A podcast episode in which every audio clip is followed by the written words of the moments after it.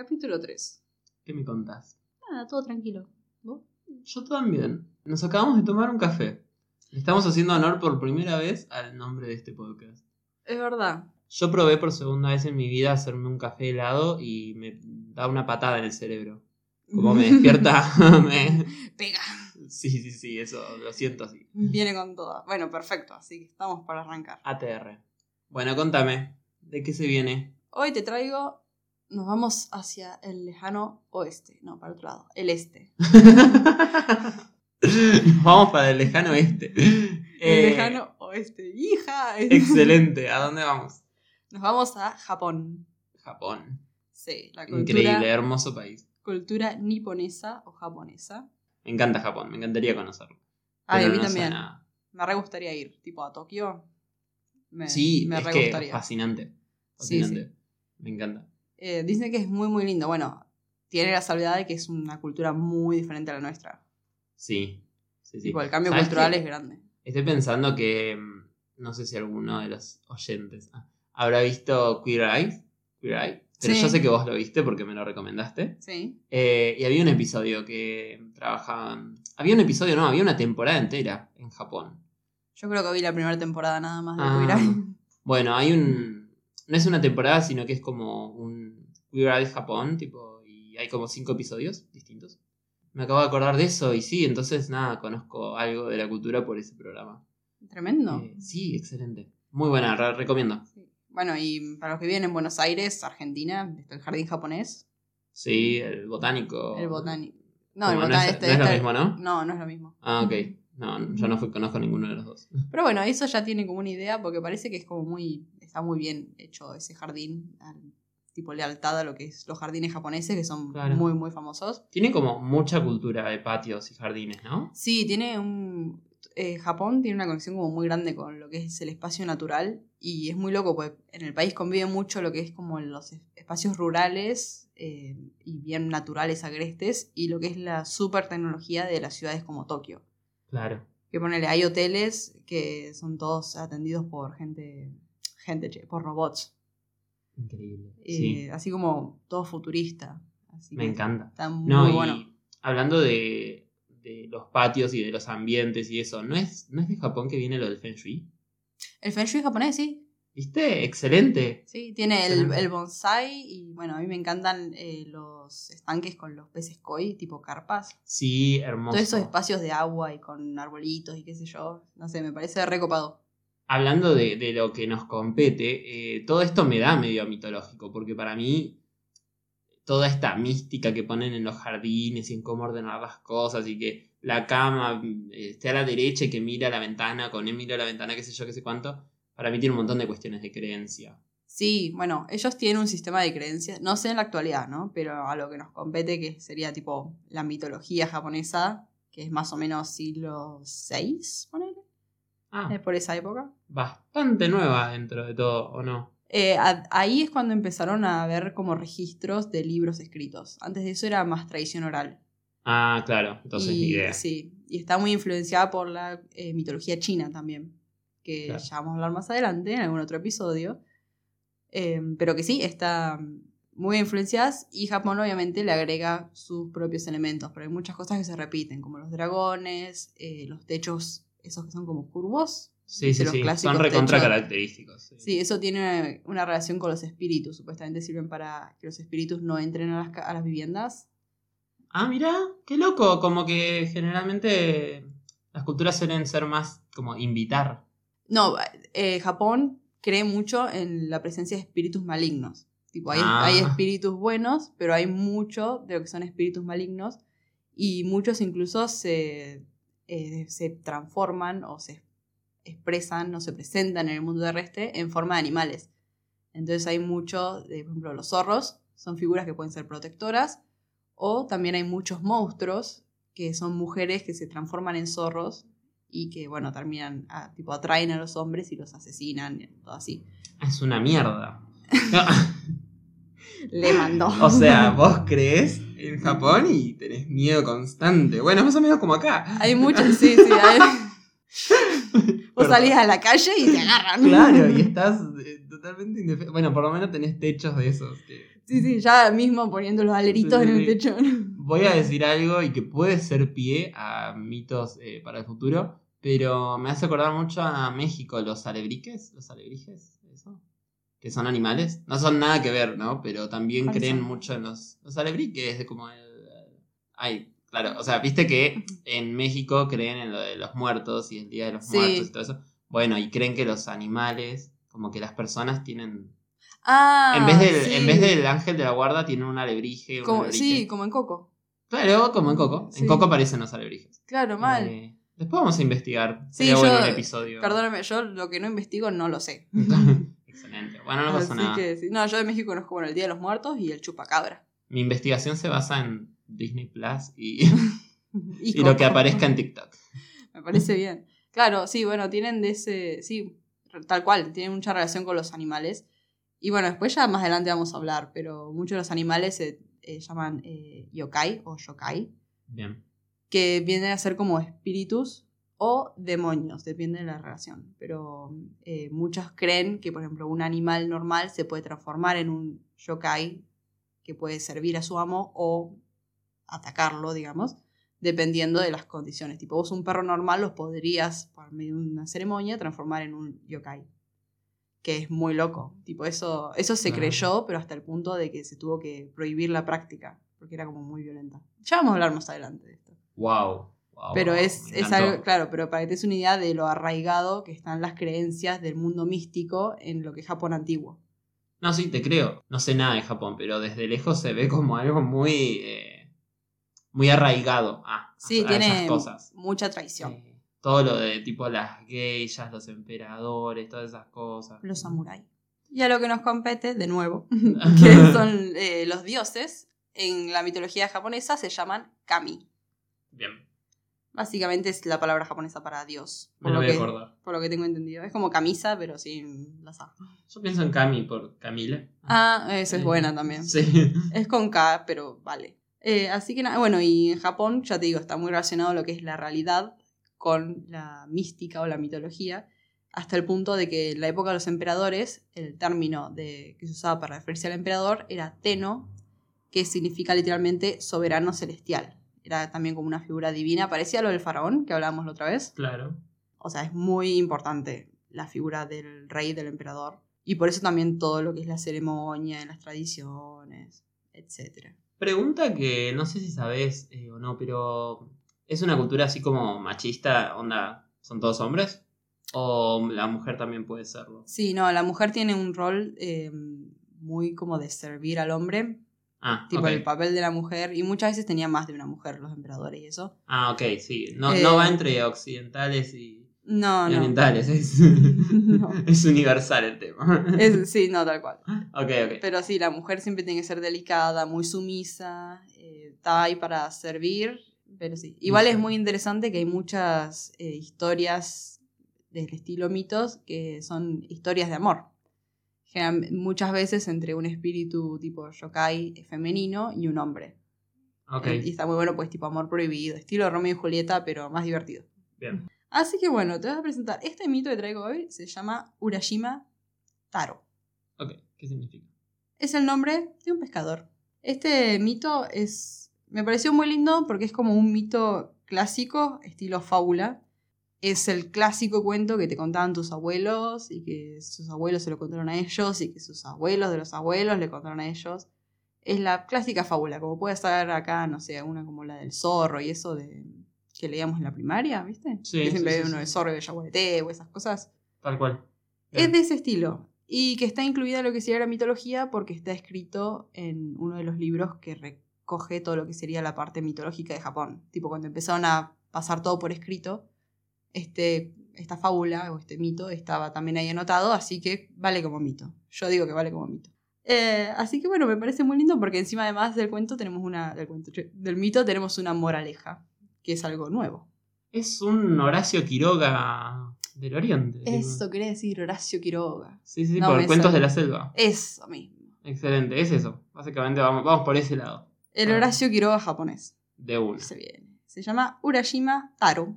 Y bueno, en el antiguo Japón, hace muchos años, siglo VII ya dijimos, vivía un pescador que se llamaba Urashima. Así que nada, un día cuando él estaba yendo ahí a pescar en su botecito, encuentra que en la playa había unos niños que estaban molestando una tortuga de mar. Bien. La estaban dando vuelta y la estaban jodiendo. Y Urashima va y les dice tipo, che, toca de acá. Está, no jodas. No jodas. Porque pobre tortuga, o sea, ¿qué mierda le hizo? Así que nada, bueno, salva a la tortuga. Pasan los días, pasan las semanas. Urashima está en su botecito pescando como siempre. Y qué cosa que se le aproxima una tortuga marina. Y él ahí la tortuga le habla y le dice, soy la misma tortuga que salvaste hace unos días en la playa. Y les estoy tan, tan, tan agradecida que dale, vos venite upita mío, subite a mi caparazón y yo te llevo hasta el Ryugu, que es el Palacio del Dragón, en el fondo del mar. Ah, tremendo. Lo llevó a descubrir Atlantis, más o menos. Sí, Atlantis, pero aparte escúchame, el Palacio del Dragón. Ya dije, los dragones son muy importantes Sí, en sí, esta sí, mitología. Lo estaba llevando a Sí, sí, sí. No, es como. la Casa Blanca, Excelente, claro. Es excelente. el VIP. A la casa de Susana Jiménez. Ponele, no sé cómo es, pero debe ser tremenda.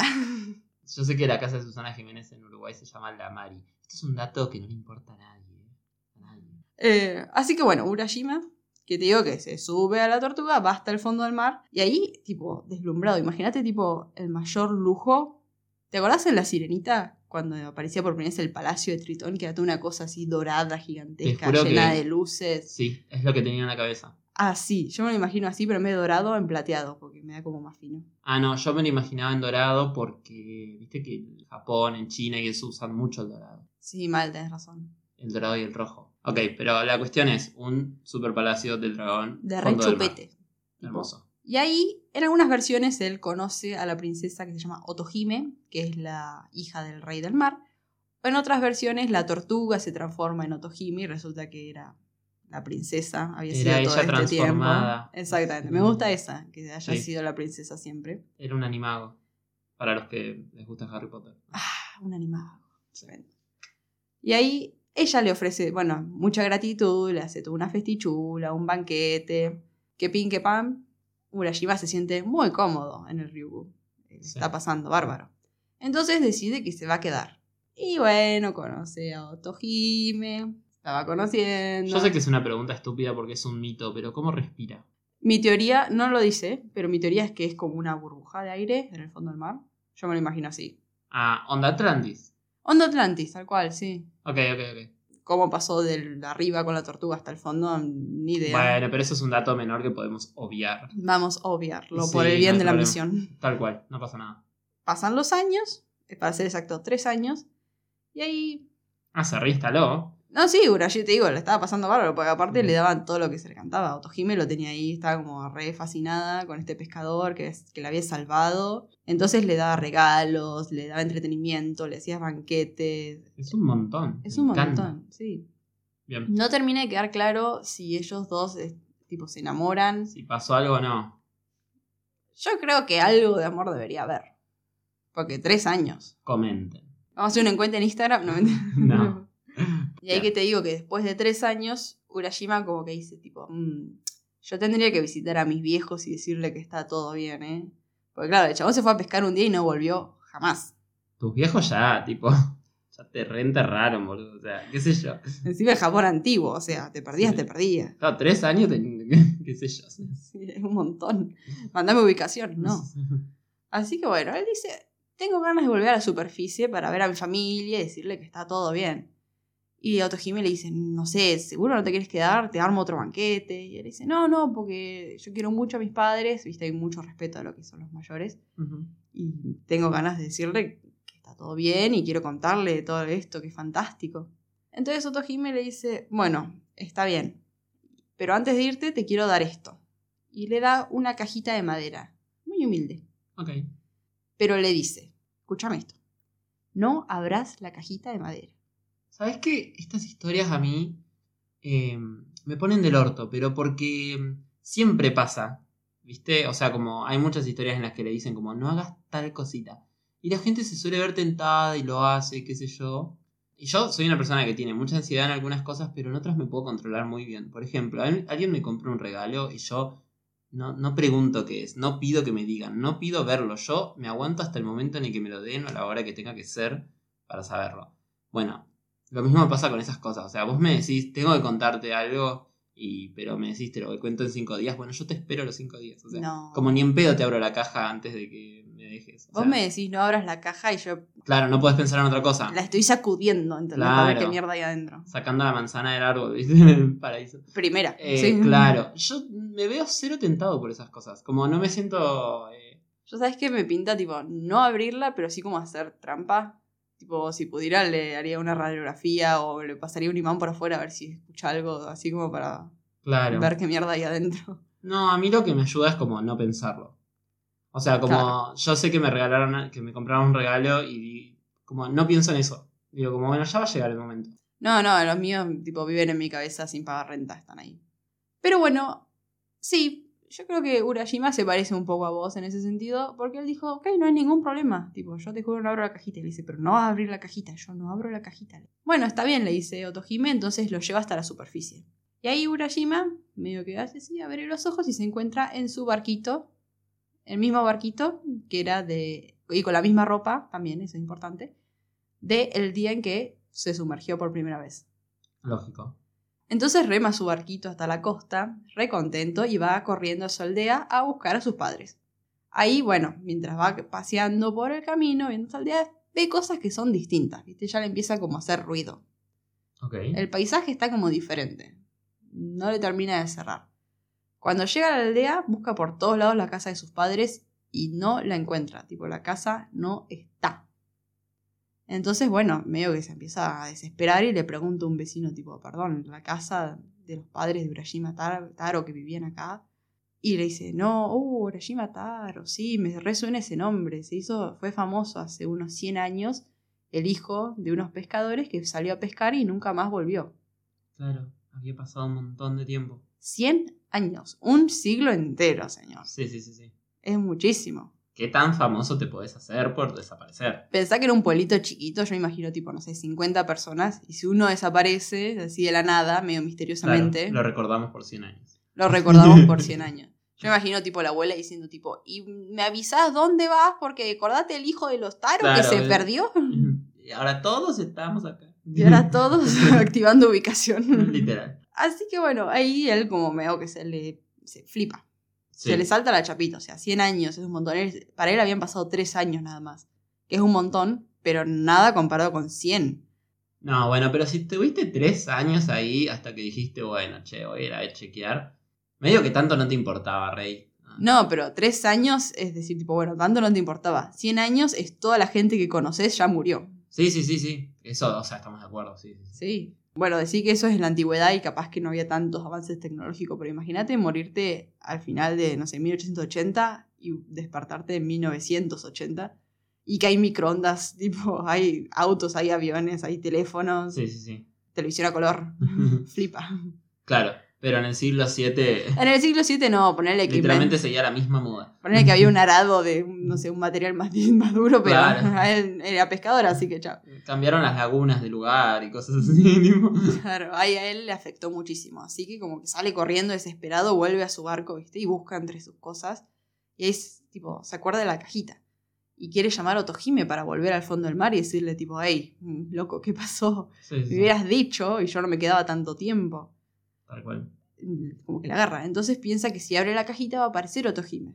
Que no es tan mala idea. El tema No. es que con la flipada el chabón como que se olvidó de que no tenía que abrirla. Entonces... Y para mí sí hizo el boludo. Pero porque decía, bueno, ¿cómo puedo hacer que vuelva? Y la hago calentar. Sí, pues Claro, es verdad. vuelva. Es un buen mood. Yo creo que tiene más sentido eso que ponerse a gritar ahí en la orilla del mar, tipo, ¡eh! Sí, sí, sí. ¿Qué te hice? ¡Guacho! sí, sí, tal cual. Así que bueno, abre la caja y de la caja surge. ¿Qué te parece que puede surgir? ¿Una idea? No, ni idea. Lo único que se me ocurre son cosas japonesas, tipo un abanico. ¿no? Ah, no, nada que ver. Sale una nube blanca. Y el chabón la mira a la nube blanca y dice, tipo, eh. Y la nube blanca se empieza, se la empieza a llevar el viento, se empieza a alejar. Y mientras la nube blanca se empieza a alejar, él se empieza a sentir más débil, ¿viste? Empieza a sentirse más débil, intenta correr y no puede, intenta gritar y no le da la voz, Ah, se le van como, intenta hablar y no. como que vuelve a, a la línea de tiempo normal de un humano, o sea que se muere. Se mira las manos y las tiene todas arrugaditas. Y adentro de la cajita, esa nube blanca, eran los 100 años Claro. que pasó en el fondo del mar y por eso Otohime le ha dicho que no la abra. al abrirla, Claro. la- desencadenó el como- paso del tiempo Sí. y envejeció 100 años así de golpe. Es Y tipo, Se hizo polvo. Si quieren imaginarse esta escena, pueden pensar en Hércules cuando se mete en el pozo de los muertos. Estoy hablando de la película, no del mito real. Ah, sí, tal cual. Eh, cuando se mete en el pozo ese de, los- de los muertos y se arruga todo. Sí, que envejece al palo. Yo me lo imagino, tipo, como que abre así la cajita y sale una nube blanca y así, tipo. Sí, sí, sí, se hace polvo. Polvo, así en dos Ah. segundos. Sí, sí, hermoso, me encanta. Y así termina el mito, en realidad. Por eso no hablo, no hablo los regalos. Antes-. Y es muy gracioso porque de todo esto, la moraleja por la que cuentan esta fábula mito es que hay que tener buena memoria, guardar tus promesas y pensar en las consecuencias de tus acciones. O sea, el chabón no metió tanto la pata como para Claro. decir. Aparte es como, che, disculpame, pero medio que me habían cagado la vida. ¿Qué querés que haga? O sea, Sí, qué sí. sé yo. Aparte, tan malo no es morirte después de todo. cuando- No, pero me causa mucho la amenaza de decir, tipo, cumplí tus promesas o va a venir la nube blanca. Claro, y se te va a ir la vida. Se te va la vida. Salió un día nublado a correr y tipo, ¡ah! Igual mal no la pasó porque yo me imagino, ¿no? Siglo VII. O sea, no, no me atrevo a, a- a darlo por, como por algo cierto, pero supongo que estaban todos medio cagados de hambre y aburridos. No tenían nada. Eh, Eso fue más en Europa. En Japón la pasaban bastante bien, ¿eh? ¿Ah, Uno, sí? uno tiene muy asociado tipo la visión eurocéntrica de la historia, que era como la Edad Media. Pero en Japón tuvo como un. No sé justo si era en este siglo, pero. O sea, me puedo estar equivocando. Pero sé que tuvo como un periodo de agricultura en donde la- tenían muchas cosechas, mucho arroz, la pasaban bien ellos. Claro, estaban No bien. tuvieron la peste negra. Bueno, pero estaba mejor en un palacio en el fondo del mar y qué sé yo. O sea, como Sí, que- obvio, era el Palacio del Dragón, boludo. O sea, vos me decís dragón y yo estoy ahí metida. Sí, sí, claramente era algo fancy. Así que mal no la pasó. Como que, no sé, no sé. Le hago mis cuestionamientos Vos decís que ganó. a la moraleja. Y sí, un poco sí. Como que yo, yo debatiría con el que me da la moraleja. Y pero vos sos así demandado. Y sí, yo le busco, le busco la vuelta. Claro, no sé, a mí me da cosa, porque pensá que era un tipo joven, capaz tenía 17 años, volvió a los 20 y pum, se le acabó la vida. O sea, él no tenía ni siquiera metida la idea de muerte en la cabeza. Claro, sí, sí, sí, entiendo, entiendo. Muy abrupto. ¿Cuánto es la esperanza de vida de un japonés? No sé, creo que la persona más longeva del mundo creo que era japonesa. ¿En serio? Creo que sí, Eran como 120 años, ¿no? es un montón. Sí. Mirta, vos podés, yo creo en vos. Sí, sí, sí, sí. Le vamos a ganar a Lilibet. no creo. Eh, Pero bueno, ese fue nuestro primer mito japonés. Ese fue nuestro primer mito japonés. Sí, una cultura capaz menos explorada en lo que son generalmente las mitologías y podcasts de este estilo. Sí. Sí, porque aparte cuando uno, eh, bah, cuando uno, cuando yo pienso toda esa zona, digamos, en todo lo que es el continente asiático, ah, eh, pensamos más en las cosas chinas. Yo pienso en los dragones y pienso en los dragones chinos. ¿sí? Sí, puede ser. Eh, eso es muy interesante. También tenemos un mito japonés, eh, chino preparado, japonés. Claro. Tengo más para contarte. Mm. Eh, voy a investigar sobre más sobre los yokai porque me parecen figuras re interesantes. Claro, sí, vamos a hablar más sobre los dioses. Sí, gusta. sobre los espíritus. Me gusta. Y, sobre mitos chinos, eh, yo sé que está buena el de Mulan. No vi la versión live action de Disney porque me parece un atrevimiento. Es un atrevimiento. Sí, y no quiero arruinar la excelencia de lo que es la, El arte. el arte puro que es eh, la película de dibujitos.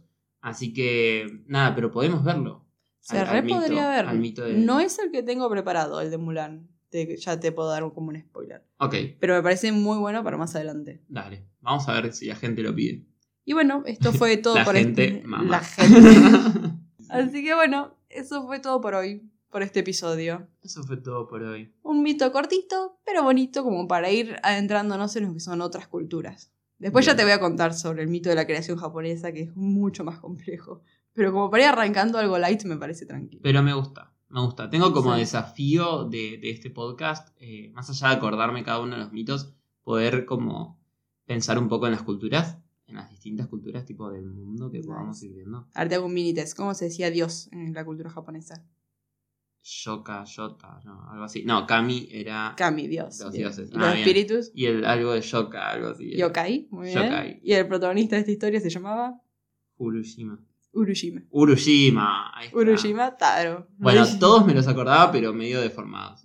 Mañana no me acuerdo ninguno. Volvemos a empezar. Te pido mil dis. Pero bueno, para eso estamos. Después puedes ir al podcast en tu plataforma favorita para escuchar podcast y escucharlo de nuevo ahí y aprenderte todos los nombres. Tal cual. ¿Cómo te sentiste con esta, con esta historia? Bien. Es como cortita, pero me gusta que sea algo tan presente en la cultura japonesa.